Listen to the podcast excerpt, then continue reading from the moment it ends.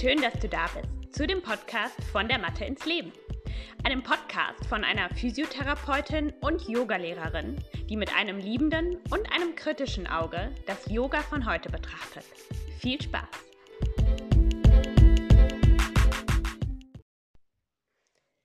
Hallo und herzlich willkommen zu dieser neuen Podcast-Folge. Ich freue mich sehr, dass du da bist, dass sich das Thema Bandscheiben und Bandscheibenvorfälle interessiert. Ähm, nicht, weil ich jetzt denke, dass du einen hast und mich das freut, sondern ähm, weil es einfach ein sehr ein wichtiges Thema ist. Das ist, ja, ich glaube, fast jeder Mensch hat das schon mal gehört, den Begriff. Das ist ein Begriff, weil es eben einfach auch sehr häufig passiert. Und ähm, Yoga ist tatsächlich auch kann ganz häufig eine Ursache auch mit sein. Ähm, und vor allem sollte man eben nach einem Bandscheibenvorfall auch die Yoga-Praxis anpassen. Egal, ob das auf dich selber zutrifft oder auf deine Schülerinnen. Ähm, da sollte man einfach genügend Wissen haben als Yogi, aber vor allem eben auch als Yoga-Lehrer oder Lehrerin. Lass uns starten. Ich habe schon mal eine Folge gemacht, die heißt von Vorbeugen und Bandscheiben.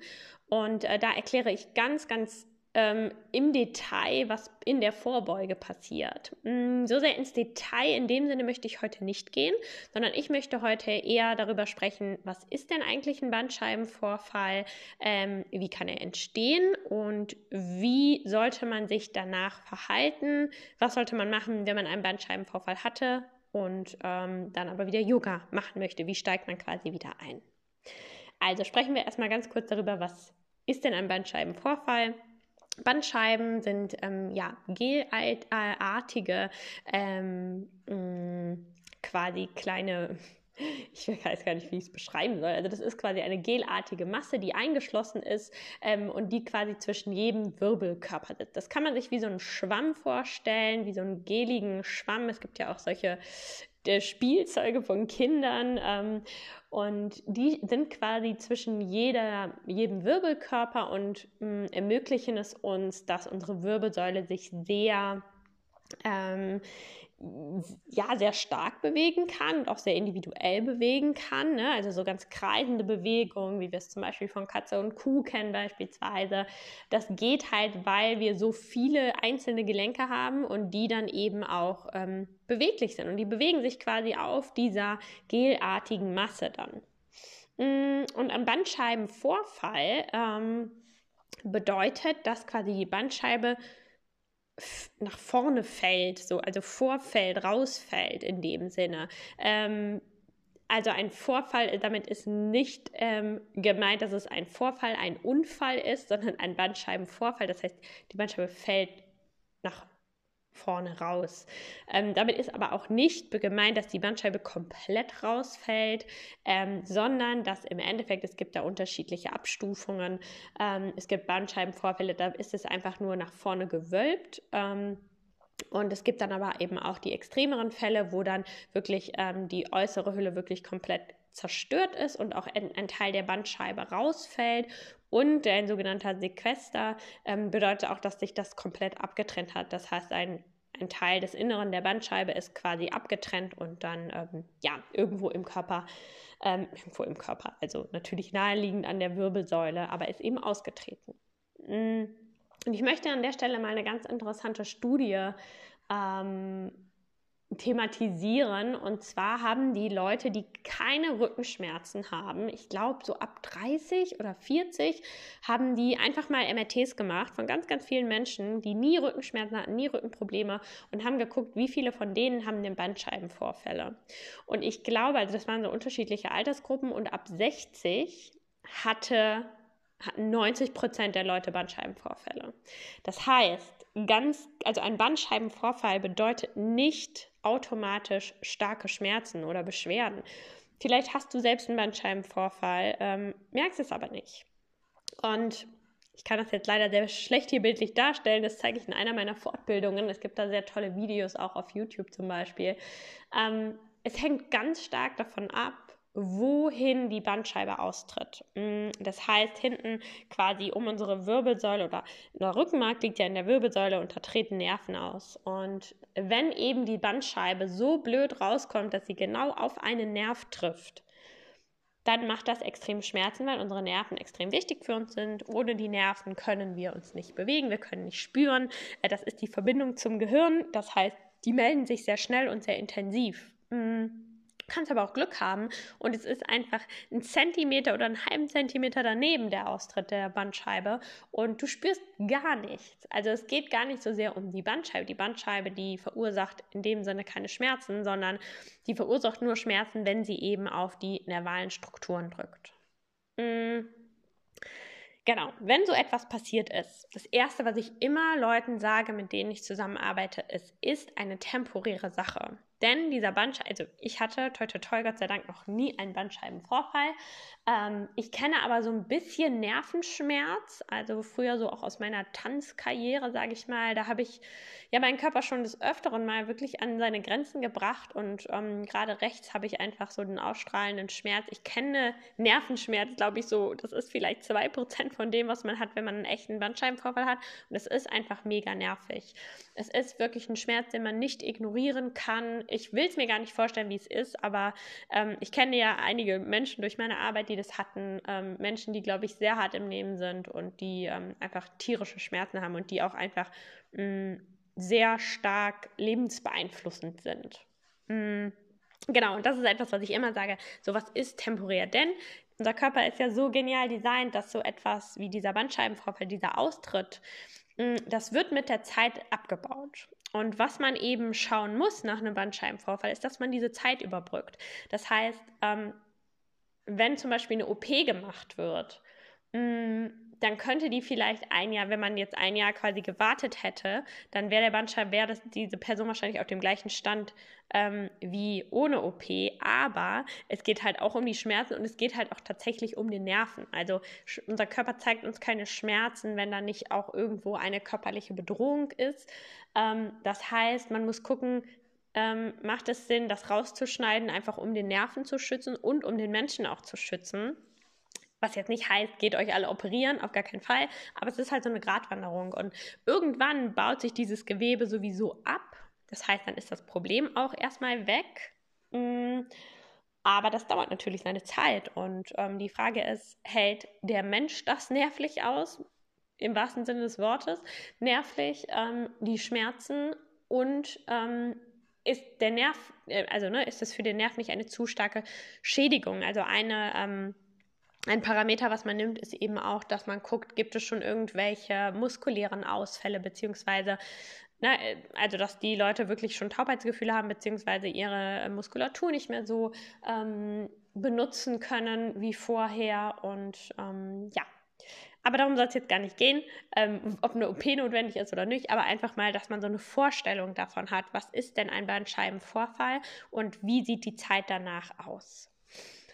Okay, kommen wir mal zum Thema, du hattest einen Bandscheibenvorfall und der ist gerade noch akut, aber akut in dem Sinne, dass du hast zwar Schmerzen, aber du hast vom Arzt auch wieder das Go, dass du ähm, dich bewegen kannst und darfst und sollst. Das soll man tatsächlich relativ schnell, denn wir wissen alle, ähm, wenn man gar nichts tut, ist es auch nicht unbedingt förderlich. Ähm, was ganz, ganz wichtig ist, ähm, ist, dass wir diesen Nerv, der ja sowieso schon gestresst ist, weil die Bandscheibe da drauf drückt, nicht noch zusätzlich stressen. Und im Yoga gehen wir jetzt mal von einem Bandscheibenvorfall in der Lendenwirbelsäule aus. Ja, der, der Nerv ist, ähm, der zieht quasi von der Lendenwirbelsäule runter in dein Bein und dort spürst du auch den Schmerz ähm, ausstrahlen. Und im Yoga beispielsweise wollen wir genau auch diese Strukturen bearbeiten. Das heißt, wenn wir jetzt, mh, mm, wir kommen beispielsweise aus dem herabschauenden Hund und setzen unseren Fuß nach vorne zwischen die Hände. Das ist eine Riesenbewegung für den Nerv auf der Seite, wo das Bein nach vorne geht. Das heißt, sagen wir mal, rechter Fuß geht nach vorne. Das heißt, auf der rechten Seite der Nerv, der ist quasi von deinem Gehirn über den gesamten Rücken, über die Beinrückseite bis nach vorne zum Fuß, ist der gestreckt und der ist da auf einer, auf einer totalen Spannung jetzt. Und das ist zum Beispiel eine Sache, die sollte man auf jeden Fall vermeiden, wenn man gerade einen Bandscheibenvorfall hatte. Denn mm, du willst diesen Nerv ja nicht noch mehr stressen, der ist ja schon gestresst. Und ähm, da gibt es auch super Möglichkeiten, das zu umgehen. In dem Fall zum Beispiel lasse ich auch super gerne dann ähm, die Leute aus dem herabschauenden Hund in den Vierfußstand kommen, das heißt Knie auf den Boden und dann von dort den rechten Fuß nach vorne stellen, sodass man in einem kleinen Ausfallschritt ist. Weil dort haben wir ähm, einfach die Vorbeugung des, des oberen Rückens nicht so stark, wir können das Knie viel mehr beugen. Es ist einfach ein klein, es ist die gleiche Bewegung, wir mobilisieren den Nerv trotzdem, aber wir haben quasi die Mini-Version davon geschaffen. Ähm, und das sollte natürlich auch immer schmerzadaptiert sein. Das heißt, wenn auch der kleine Ausfallschritt sehr schmerzhaft ist, dann mach auch das nicht. Das heißt, dein Schmerz ist wirklich dein Lehrer in dem Moment. Das heißt, der Schmerz sagt dir, gerade bei einem Bandscheibenvorfall, ob das gut ist oder schlecht. Wenn du jetzt von einem Therapeuten behandelt wird und ihr wirst und du machst da zum Beispiel eine Form von Rückbeugen, das ist so ein Therapieprogramm McKenzie, ähm, wo man Extensionen beübt, dann kann das auch mal stark wehtun, aber dann möchte man das in dem Moment, ähm, weil man die Bandscheibe quasi nach vorne schieben möchte, wieder, also wieder ins Zentrum schieben möchte. Ähm, aber dann hat das natürlich auch ein Therapeut unter Aufsicht und der weiß, was er dort tut, hoffentlich. Ähm, genau. Das, also, ne, dein Schmerz ist immer dein Lehrer. Wenn jetzt ein Arzt oder ein Therapeut mit dir etwas anderes macht und das mal wehtut und der das begründen kann, dann ist das auch okay. Ähm, eine Sache, die ich extrem, extrem wichtig finde, ist, dass man seine Bewegungsmuster sowohl im Alltag als auch im Yoga überdenkt und sich überhaupt mal damit beschäftigt. Denn ähm, Bandscheibenvorfälle entstehen auch, also das kann genetische Ursachen haben. Manche Leute sind da einfach prädestiniert für, hm, weil das Gewebe in dem Bereich einfach weniger stabil ist. Aber wir haben ja auch Bewegungsmuster, die wir immer und immer wieder wiederholen. Und wenn das ein Bewegungsmuster ist, was einen Bandscheiben in einem bestimmten Bereich, zum Beispiel in der Lendenwirbelsäule oder der Halswirbelsäule, sehr stark beeinträchtigt, äh, beziehungsweise beeinflusst, ähm, belastet, ähm, dann kann das dazu führen, dass das irgendwann immer wieder gereizt wird, das wird poröser, das Gewebe, und dass das dann irgendwann bricht. Und ähm, gerade beim mh, mm, Yoga machen wir ja auch immer wieder die gleichen Bewegungen. Das heißt, wenn deine Vorbeuge oder dein Weg in den herabschauenden Hund oder ähm, der Weg zum Boden mit dem Nacken komplett überstreckt, wenn das immer wieder die gleiche Bewegung ist, die du tust, die deine Bandscheibe belastet, mh, mm, dann kann das auch ein Grund sein, warum dieser Bandscheibenvorfall passiert ist. Und das möchtest du natürlich nicht dann so weitermachen. Das heißt, es ist extrem wichtig, dass du dir das nochmal genau anschaust. Und das ist gar nicht so leicht, das selber zu machen. Ähm, in meinen Personal Trainings arbeite ich ja sehr viel mit Yoga-Lehrerinnen und ähm, mittlerweile habe ich schon sechs Yoga-Lehrerinnen betreut, die auch schon mal einen Bandscheibenvorfall hatten. Und in allen diesen Fällen ähm, haben sie das auch selber nicht erkennen können. Und das liegt nicht daran, dass das schlechte Yogalehrerinnen sind oder also absolut gar nicht, sondern es ist einfach sehr schwierig, eigene Bewegungsmuster, das ist ja genauso wie eigene Verhaltensmuster zu erkennen. Wir können halt nicht neutral schauen und ähm, da kann es so, so wichtig sein, sich jemanden zu holen, der das tut, der da mal hinschaut und der dir sagt, hey, versuch doch mal deine Knie mehr zu beugen und den Oberkörper mehr zu strecken und auf den Beinen abzulegen. Also ähm, der dir einfach da so einen Impuls gibt. Und dann bist du natürlich diejenige, die das im Nachhinein üben muss. Mhm.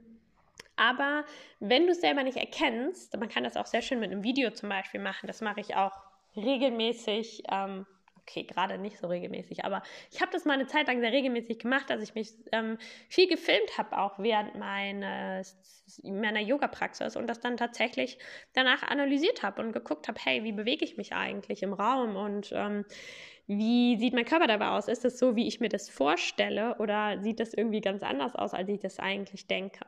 Dafür muss man natürlich auch ein gewisses Know-how haben und das muss man als Yogalehrerin nicht haben, denn da geht es auch schon wieder Richtung Therapie. Ähm, deswegen such dir jemanden, der dir da helfen kann. Und das muss keine 10 Stunden Personal Training sein. Das reicht vielleicht eine Stunde. Vielleicht kannst du auch deinen Physiotherapeuten fragen, dass der sich das mal anguckt. Ähm, denn auch der sollte das wissen, auch wenn er von Yoga nicht viel Ahnung hat. Und dann geht es eben darum, wirklich diese Bewegungsmuster so anzupassen, dass sie deiner Bandscheibe, deinem Rücken gut tun und dass du die dann übst. Denn das ist gar nicht so leicht, ähm, aus solchen Mustern herauszukommen.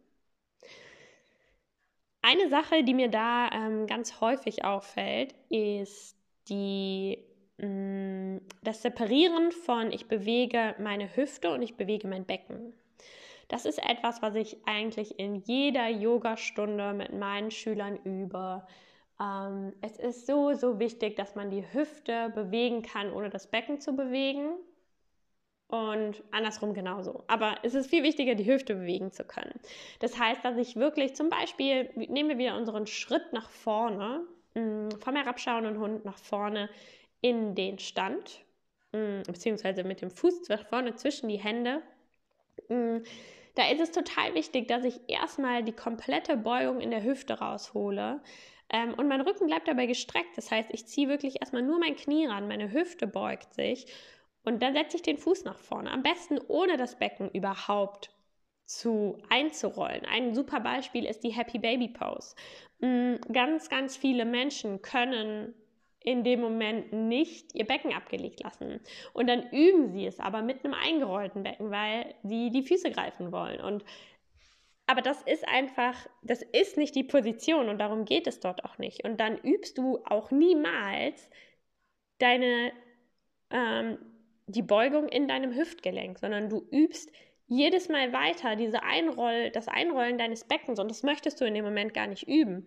Ähm, und das haben wir in ganz vielen Momenten. Das haben wir bei der Vorbeuge, ähm, das hast du in allen möglichen Ausfallschritten, dass diese Kontrolle über dein Becken, über deinen Rumpf und dass dann die Extremitäten, das heißt deine Schultern, also deine Arme und deine Beine in den Schultern und Hüftgelenken, dass die sich frei bewegen können. Das ist etwas extrem, extrem Wichtiges, ähm, um Verletzungen an der Wirbelsäule zu vermeiden.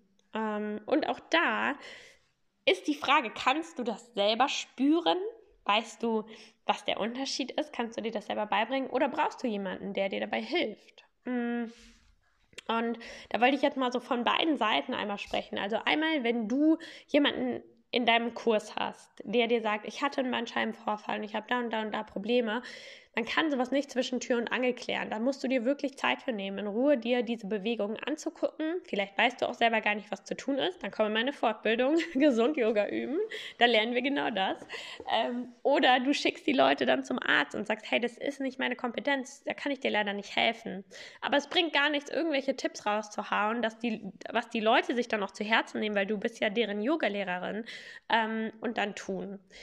Und wenn du sagst, du kannst das, du weißt, was du da zu tun hast, dann biete den Leuten ein Personal Training an und mache das niemals mal eben nach der Stunde, weil da geht Qualität verloren. Ähm, du hast keine Ruhe dafür, du lässt dich für dein Wissen nicht bezahlen. Also in dem Kontext, ich bin ein sehr, sehr großer Fan nach irgendwelchen Verletzungen, wie zum Beispiel einem Bandscheibenvorfall. Nimm dir selber ein Personal Training oder gebe auch ein Personal Training, wenn du es kannst. Mm, genau, und zu dem ersten, was ich gerade gesagt habe, wenn du selbst einen Bandscheibenvorfall hattest und du wieder Yoga üben möchtest, dann achte darauf, deine Nerven nicht zu stressen, ob es jetzt die Arme oder die Beine sind. Das heißt, übe wirklich schmerzadaptiert. Schau nach, wo kannst du die Bewegung so vereinfachen, dass es leichter ist. Immer Thema Zentrierung einbauen. Wenn du nicht weißt, was das ist, dann hör dir gerne die Podcast-Folge zum Thema Zentrierung an und auch die zum Thema von Bandscheiben und Vorbeugen. Das ähm, sind beides sehr relevante ähm, Podcast-Folgen auch in diesem Kontext. Ähm, und hol dir auch da Hilfe. Also lass entweder deinen Therapeuten, wenn du einen hast, darüber schauen. Ähm, oder nimm dir ein Personal Training, gerne auch bei mir oder bei einer anderen Yoga-Lehrerin ähm, oder Lehrer äh, deines Vertrauens. Ähm, einfach um da einmal drüber zu schauen. Und wenn du dann weißt, was du anders machen musst und das einmal gespürt hast und verstanden hast, dann kannst du das ja alleine üben. Das kann dir sowieso niemand abnehmen. Ähm, aber ich glaube, das ist wirklich gut investiertes Geld, wenn man sagen möchte, ich möchte weiterhin Yoga üben, ich möchte Yoga unterrichten. Denn es kommt nicht von ungefähr, dass viele Yogalehrerinnen Bandscheibenproblematiken haben. Ähm, wenn wir da nicht aufpassen, wie wir üben, kann das einfach dazu kommen, dass, es Band, dass ein Bandscheibenvorfall passiert. Okay, jetzt habe ich ähm, ja, glaube ich, alles erzählt, was ich zu dem Thema erzählen wollte. Wenn du noch weitere Fragen dazu hast oder Anmerkungen, dann schreib mir sehr gerne. Ich freue mich auch immer sehr über Bewertungen bei iTunes. Das hilft mir, meinen ähm, Podcast wachsen zu lassen. Und ähm, ja, dann wünsche ich dir noch einen wunderschönen Tag und wir hören uns nächste Woche wieder. Tschüss.